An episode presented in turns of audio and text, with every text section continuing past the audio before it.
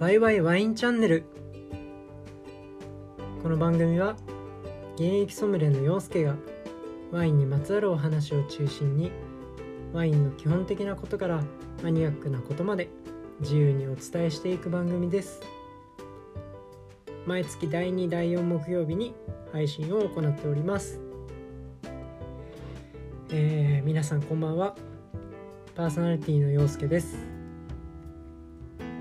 っかり海の日も越えて7月も終わりかけ完全に夏真っ盛りでございますね、えー、今録音をしている最中ですがもう汗が止まらないぐらい非常に暑くて暑くて暑すぎるのもしんどいんですけれどもしっかり体を整えながらこの今年の猛暑も超えていけるように皆さん頑張っていきましょう、えーえー、さて皆さんは夏になったら何が飲みたいでしょうか？世界的に見ると特にフランスであったりイタリアなどのワイン文化圏では夏といったらロゼワイン非常にロゼの、えー、消費量が圧倒的に増えていく時期になります。まだまだ日本は、えー、夏にはビールっていうイメージかなと思ってますが日本は温暖でかなり湿度の高い地域なのでやっぱりこうすっきりしたい気分になるのは間違いないですね。というわけで、えー、前回までブドウ品種のお話をちょっと、えー、お伝えしてきましたが本日のテーマは、え、緩和球大がてら泡ワインの代名詞シャンパーニュの近況とそれからシャンパーニュに次ぐ注目生産地をいくつかご紹介したいなと思います。はい、えー、まずはここ最近実はシャンパーニュが手に入らなかったりお値段の高騰が非常に上がっていってしまっていて止まりません。ここら辺のお話をするにあたりまず2020年2年前ですね。コロナが世界流行した頃から遡ってちょっと整理していきます。まず2020年のコロナ恐慌によってシャンパーニュの消費量まあ実際はシャンパーニュだけでなく、え、いろんなお酒ワインの消費量が大幅に落ち込むことが予想されてました当時。実際にかなり落ち込んだんですけれども。そのためですね、えー、過剰供給によるシャンパーニュの価格低下であったり世界的に見た時のシャンパーニュとしての特異性というかブランディングみたいなものの、えー、まあ、低下ですよね。それをシャンパーニュの生産者組合さんが一番心配してました。その結果どうしたかっていうとシャンパーニュを作るブドウの、えー、生産農家さん。その農家さんたちの収穫量を今までの約40%ほど落として、え作ってくれっていうふうに要求していってでも農家さんたちもブドウを作って売らないと生活にならないのでいろいろこう協議していった結果最終的にはそれでもマイナス30%減で、え合意されています。なので、え2020年はかなりの量事実毎年世界中のニーズに応えるための約大体3億万本ちょっとぐらいの総生産量から2億3000万本というほとんど過去最低に近いほどの、え減産をされてしまいました。シャンパーニュというのはそもそもヴィンテージ表記がないものでも収穫してワインを作ってから最低15ヶ月この間は瓶の中で熟成が必要となる、え法律が決まっていますのでだいたい約2年間は、えー、売ることができません。世界的な需要は高まり続けることをやまない中でも生産量の減産なので、えー、2020年から約2年後まさしく今ですね。2020年20失礼しました。2022年以降今後もシャンパーニュの価格の高騰というのと入手可能な量というのは減っていくことが火を見るに明らかです。ちなみに2020年の、え、さらに2年前2018年は実は歴史的に高品質かつ非常に十分な収穫量を収められたすごくいい年でした。なので、えー、ブレンド用のリザーブワインというものもたくさん作ることができましたので次年の2019年は品質はすごく良かったんですけどちょっと収量が落ちています。15%ほどですね。ですがまあリザーブワインたくさんその前に作れているので、えー、問題がなかったんですけれどもまあ結果2020年は約全体の3割ほどはブドウの収穫量が減っていますので、えー、かなり今後は厳しくなっていくかと思います、えー、その上で去年2021年はコロナ禍でありながらもアメリカをはじめイギリスであったり、えー、フランスヨーロッパ諸国は経済回復回復を図るように消費が増えてきました。それに応じてシャンパーニュも出荷量を回復させて、えー、約3億2200万本。3億2200万本も世界市場に売ることができました。ただここで、えー、3つほど大きな問題があります。まず1つ目は実は去年の2021年シャンパーニの、えー、ブドウの収穫量が霜の被害だったりカビの被害で、えー、過去40年中の最も少ない収量になってしまったということ。2つ目は2021年に日本は経済回復の波に乗り切れずにシャンパーニュの世界市場から、まあ、今までの平均量ほどの買い付けはできたんですけれどもアメリカだったりイギリスの買い付け量の伸び分と比較した時にはやっぱりえアメリカだったりイギリスのシャンパーニュ買い付け量の方が圧倒的にぐわっと伸びたんですね、えー、そのためいわゆるファーストマーケットって言われているリリース市場えー、生産者生産国が最初に売る市場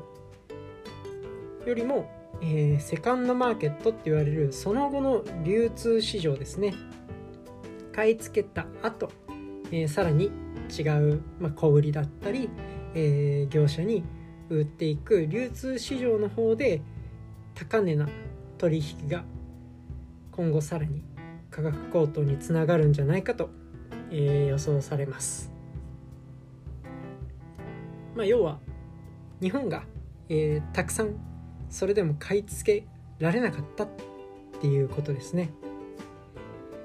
えー、3つ目の問題は、まあ、問題っていうよりかは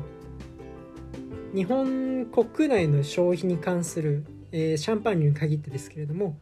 えー、消費の思考の変化が最も大きな要因にはなってくるんですが、えー、いわゆる大手シャンパーニュ生産者のえー、メゾン系って言われるようなところですね。例えば、えー、まあ、要はたくさんよく見る銘柄の話をイメージしてもらえればいいんですけどブーブクリコだったり、えー、ボランジェ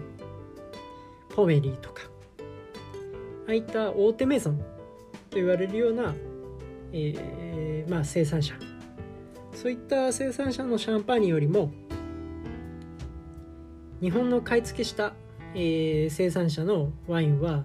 少量生産のレコルタンマニピランっていうような、えーまあ、個人農家さんが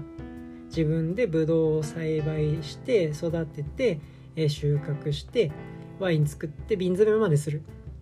っていうような結構小さなそういうニッチな、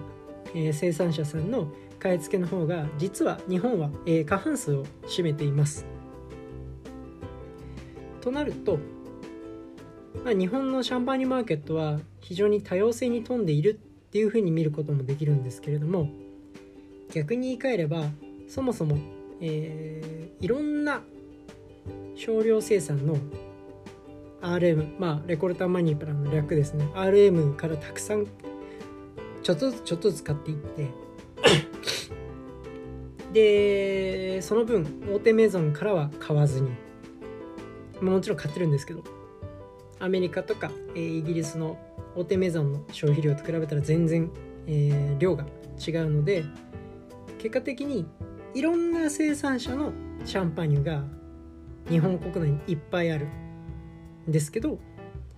各生産者ごとのシャンパーニュのその買い付けられた本数っていうのは少なくなってるんですね。でそうしてしまうとやっぱり、えー、皆様の手に入らない入りにくいまたは、えー、購入してもすぐに消費してその次にもう一回手に入る手に入れられるっていうのが難しくなります。そしてまあ最終的にはセカンドマーケットによる買い付けが結果的にレストランだったりワインバーっていうようなところでの売り値に影響されてしまうので非常に値段が上がっていってしまうということが分かります。実際日本としてのシャンパーニュの購買力というのは年々年々落ちていっていて実はあの業者さんインポーターさんたちもノルマがあるんですね。もう何本売ってねっていうような形で例えば MHD さん、えー、ドンピリーノ何本買ってね日本は何本買ってねみたいなのが決まってるみたいなんですけど、えー、買ったとしても売れ売り切れないといけないんですよ。そのノルマが結構高いらしくて。でその中でのこの2年間コロナの影響で、えー、まあちょっと外食を控えてください。っていうような状況が長らく続いてしまってやはり、えー、ワインの消費が一回ちょっと滞っている時期が世界的に見ると日本は長かった。っていうのが事実ですね。そうしている間にこの2年間でたくさんの、えー、シャンパーニュメゾンの割り当てまあ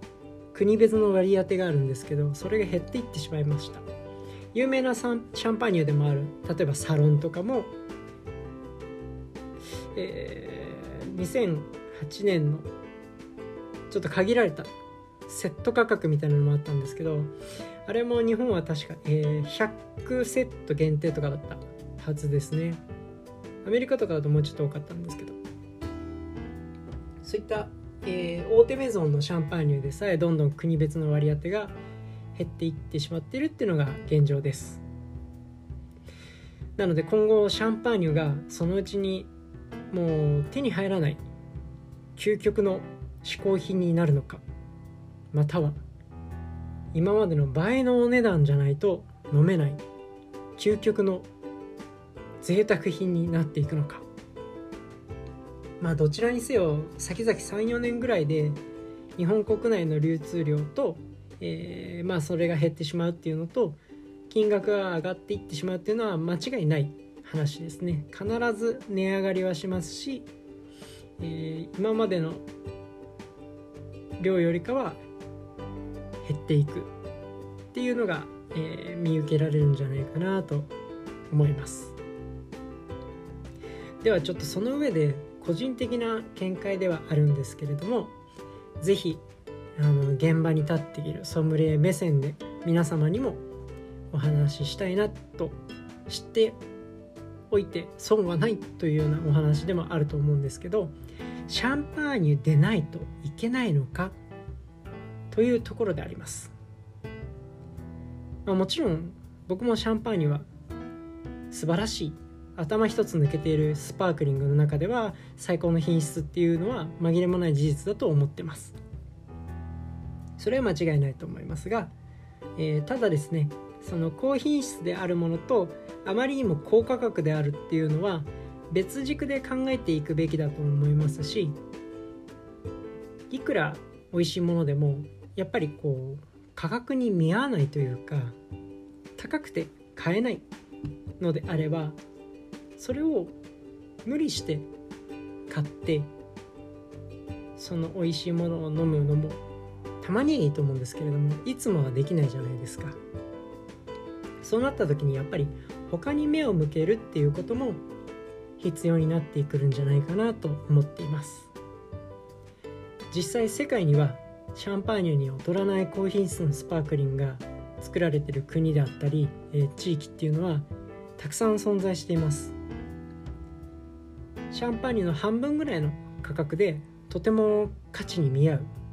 美味しいシャ、えー、スパークリング、えー、シャンパーニュじゃないですね、えー、スパークリングを作ってる場所、えー、国っていうのがいくつかあるので是非ここでお話をしていきたいなと思っているんですが。まずは、えー、イギリスですね。これはもう結構知られてるお話でもあるのでお耳にされた方が多いかなと思うんですけれども、えー、エリザベス女王様まあえー、ああいう皇室でも今イギリス国内ではシャンパーニュでのおもてなしではなくブリティッシュスパークリングという国産のえスパークリングでおもてなしされているのが 今の現状です、えー、実際イギリスというのは世界で2番目にシャンパーニュを購入消費している国で、えー、1はアメリカです。一応日本は未だ、えー、3番目に位置づけています。ですが、えー、その量はだいたいざっとすごくざっくりですけど倍ぐらい違いますね。というぐらい、えー、世界2番目のシャンパーニュ消費国の泡が大好きなイギリス人の方々は、えー、今ではですねイギリスの南端にあるケント州っていうところであったりハンプシャー州というところで非常に品質の高いスパークリングがどんどんどんどん今生産されていっています。ポイントはシャンパーニュ、えー、シャンパーニュと同じ土壌質、えー、石灰質の白亜土壌があるというのと高い緯度、まあ、寒いですね、えー、かなり北限、まあ、北極に近いので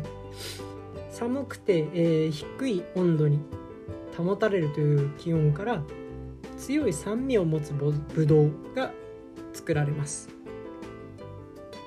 この酸味が強いっていうのが、えー、瓶内熟成を行うにあたってはかなりポイントになるんですけれどもこれちょっとまたいつかどっかで、えー、シャンパーニュの製法だったりそういったところをお話ししたいと思うので今日は割愛しますが今ですね、えー、イギリスでは著名なワイナリーでガズボーンっていうところや特にナイティンバーはもう超有名ですね今は。あっという間に有名になりました。イギリスまあこういった、えー、生産者はですねみんなブドウ品種もフランスのシャンパーニュと一緒で、えー、シャルドネムニあとはピノノワール、えー、土壌もほぼ類似していますし、えー、気候も同じ、えー、寒い、えー、温こう気温差寒暖差が、えー、高い。っていったところ。あとは日照量もほぼ同等です、えー、オモテスシャンパーニュメイゾンがですね実際に今イギリスにどんどんどんどん進出していて、えー、ボランジェとかもですね今イギリスの方に、えー、畑持ってるのかな、えー、進出してるっていうのは聞いています。まさしくもうポストシャンパーニュって言ったら、えー、今ではもうイギリスなんじゃないかなと思いますね。僕も2019年3年前に、えー、ちょっとナイティンバーの何て言うんですかねえー、何て言うんでしたっけ？あの紹介する人というかなんかこうプロモーションする方が、えー、8年熟成のナイティンバーを飲ませていただける機会がありまして飲んだんですけどすっごくきめの細かい泡立ちとあイースティーの酵母のですね長い接触からくるすごく柔らかかつコクのある柔和な香り。若干溶度差もやっぱり感じた覚えがありますしなんといっても心地よい柑橘系のフレーバーと、まあ、正直ブラインドで飲んだら多分シャンパーニュか何なのかどこなんだろうっていうぐらい分かんないぐらいすごい素晴らしい味わいであったっていうのは今でも覚えてます。現在だいたい小売りで、えー、6000円から7000円ぐらいですね。まあシャンパーニュ今例えば、えー、ブーブークリコとかが、え5000円後半になってんのかな今。から、えー、平均大体8000円ぐらいですね、まあ、なので、えー、本当にポストシャンパーニュっていうような形なんじゃないかなと思います、えー、次にちょっとイタリアに目を向けてみると絶対に知っていただきたいのが北イタリア。ロンバルディア州のフランチャコルタ DOCG ですね。もうかなり歴史もあるので名前だけは聞いたことある方結構いらっしゃるんじゃないかなと思うんですけどこちらも、えー、シャンパーニュと同じ製法で作られている瓶内28個。ただシャンパーニュの、えー、フランスの AOC の規定よりかはえー、3ヶ月長い熟成期間が設けられていて最低でも18ヶ月必ず瓶内熟成をさせるというこだわりがあって非常にクリーミーな泡立ちです。ただまあブドウ品種が若干違うっていうのもあるんですけれどもやっぱりイタリアならではの、えー、まあ、気候といいますか気候と土壌とすごく明るい果実味をしっかりリッチさと一緒にお口の中でこう広がっていくようなニュアンスがあるのが、えー、フランチャコルトは多いですね。ただここをもう一回今再注目すべきだと思うのが近年温暖化に対する生産者側の、まあ、対策とあとは今現在世界的な趣向で果実さであったりリッチさ重たさっていうよりかは、えー、軽やかさエレガントさ飲みやすさそういったものを世界的にも求められている味わいになっていることを踏まえて フランチャコルトもかなり変わってきています今。全体的にはやっぱり果実さが前面に出ていてフルーティーなもの。っていうのがイタリアのスパークリング感っていうのは一緒なんですけど、まあ、自然酵母を使ったり昔はほとんど90%ぐらいがバイオ酵母だったと思うんですけど今ではもう自然酵母を使う生産者も増えてますし、えー、より標高の若干高い山側の、えー、東側の斜面の畑でちょっとミネラリーな皇室的な印象を持つフランチャコルタを作る若い生産者も非常に今増えております。なので今だからこそもう一回フランチャコルタをバカにせず本当に品質が高いので東側と西側での全然味わいの違いっていうのも楽しみながら、えー、ポストシャンパーニュとして、えー、楽しんでいく、まあ、飲んでいくっていうのはありなんじゃないかなと思います。ちなみにクラシックなフランチャコルタは、えー、西側の生産者さんが多くてモダンでこう軽やか、えー、ミネラルでちょっとこうかっちりしてるというかシャンパーニュっぽいと言いますか。エッジの効いた酸味が強いものモダンなスパークリングを作る傾向にあるのは東側の生産者さんが多いっていうのが大体ですね、今フランチャコルタざっくり5000円、まあ、4000円後半ぐらいから、え、6000円ぐらいの小売りになっているので、まあ、価格的にもまだまだ手の出しやすい価格なんじゃないかなと思います。またですねもう一個他の国を紹介したいんですけど、えー、フランス同様に北緯の高い国といったらもうアルザスまたいで東側のドイツですね。ドイツで作られるゼクトというまあドイツでの呼び名なんですけれども、まあ、ゼクトスパークリングも近年の温暖化の影響を得て非常に品質が高くなってきています。もともとドイツというのはま寒いですし冷涼かつえ実は土壌が素晴らしいんですね、えー、石灰質の強い名城地が多い国です。で実は、えー、フランスの土壌よりも圧倒的に土壌の pH 値が、えー、低いんですよ。pH が低いということは果実の酸味が強くなります。最初の方にお伝えしましたが、えー、酸味が強いブドウを作れるっていうのはスパークリングにする時には非常に大事な要素になっていきます。まあもともと寒い地域なので晩熟で、まあ、長くブドウのハンギングタイムを持たせて、まあ、糖度を高めてで糖分を高くすることによってやっとアルコール発酵ができてで若干ちょっと糖分量が残っちゃうようなワインっていうのが多かったのが、えー、ドイツの、まあ、まあお国からといいますか。そういう歴史的な背景もあるんですけれども現状では温暖化で結構早く熟すようにもなってきてるので他の生産地と一緒ですね。酸味を残しながら、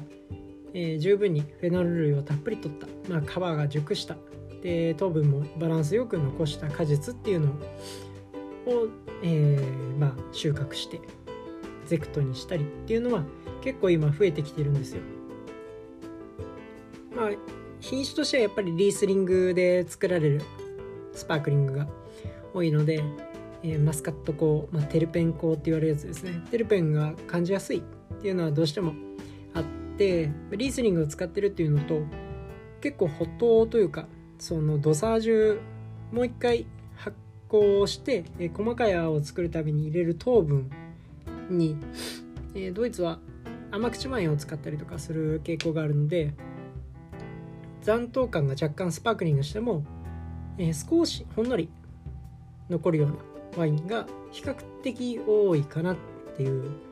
感じなんですけどもそれでもやっぱり抜群に酸味の伸びっていうのはもともとリースリングとかもすごく酸味が団地で強い品種なので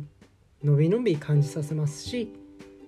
さらに言えば注目エリアとしてはザーレ・ウンストルートというまあソムリエ試験勉強をしてきた方々は名前だけはなんかすごく耳に覚えがあるぞ。っていうような、えー、生産地域があるんですけれども。でも飲んだことがないっていう方が圧倒的に多いと思います。ドイツの北限の、えー、ワイン生産地ですね。ちょっと南の方にフランケンっていうところがあるんですけどそこをそのまま、えー、北東の方に登っていくとある北限の生産地域がザーレ・ウンストルートと言います。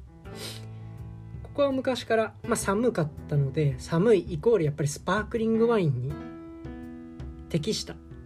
生産地っていうところで非常に昔から作ってはいたんですけどここ近年再度、えー、温暖化の、まあ、影響もあってバランスのいいエレガントさの残るビビッドな酸味が生きているスパークリングっていうのがたくさん作られています。それにちょうど本当に先週ぐらいの話なんですけど試飲会がありましてドイツのワインの深海行ってきたんですがそこでファルツという、まあ、今ドイツで2番目ぐらいに生産量の多い大きな生産地域があるんですけどそこのファルツで作られているゼクト。その時の飲んだワインは、えー、シャルドネが8割ピノノワールが2割ぐらいの、えー、セパージュのものだったんですけどもびっくりするぐらい美味しかったですね。本当にもうブラインドで飲んだらシャンパーニュじゃないかって言っちゃうかもっていうぐらい美味しいスパークリングでして僕はもう8000円ぐらいのレベルなんじゃないかなと思って値段見たら4000円上代だったんでちょっとびっくりしました。やっぱこういったことが世界に目を向けると往々にして起こるので今ドイツワインはかなり狙い目だなと個人的にもずっと思ってます、まあ、現在の世界の泡のワインの中でももうちょっとやっぱり昔から言われてるスペインのカバであったり、えー、今ではですねビハッポの、えー、チャコリというスペインバスク地方、えー、フランスとの国境境のところの生産地域も紹介したいですしえー、アメリカ大陸の方だと今サンタクルーズマウンテンっていうようなところももともとシャルドネ・ピノ・ノワールが非常に美味しい地域だったんですけどそれを生かして、え、スパークリングも品質の高いものが今生まれてきていてどんどんどんどん注目度を伸ばしているホットな生産地域っていうのは他にまだまだたくさんあります。なのでもちろんシャンパーニュは最高品質で美味しいものなんですけれども、えー、正直ワインの世界は価格っていうのは合ってないものにちょっと近い部分はあるので、えー、価格だけにとらわれずにですねいかにシャンパーニュ以外で美味しいものを見つけるかっていうのも、まあ、今後の淡路城だけじゃないですけど、まあ、鑑みると一つの答えなんじゃないかなと個人的には思っています。はい、えー、久々にしゃべったんでちょっと喉が痛いですね、えー、それでは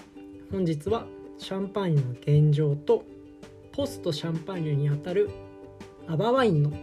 紹介でした、えー、まだまだこれから夏本番です、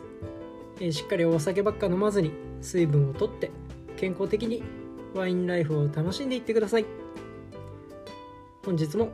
最後までご視聴ありがとうございました。それでは皆様 Have a nice wine!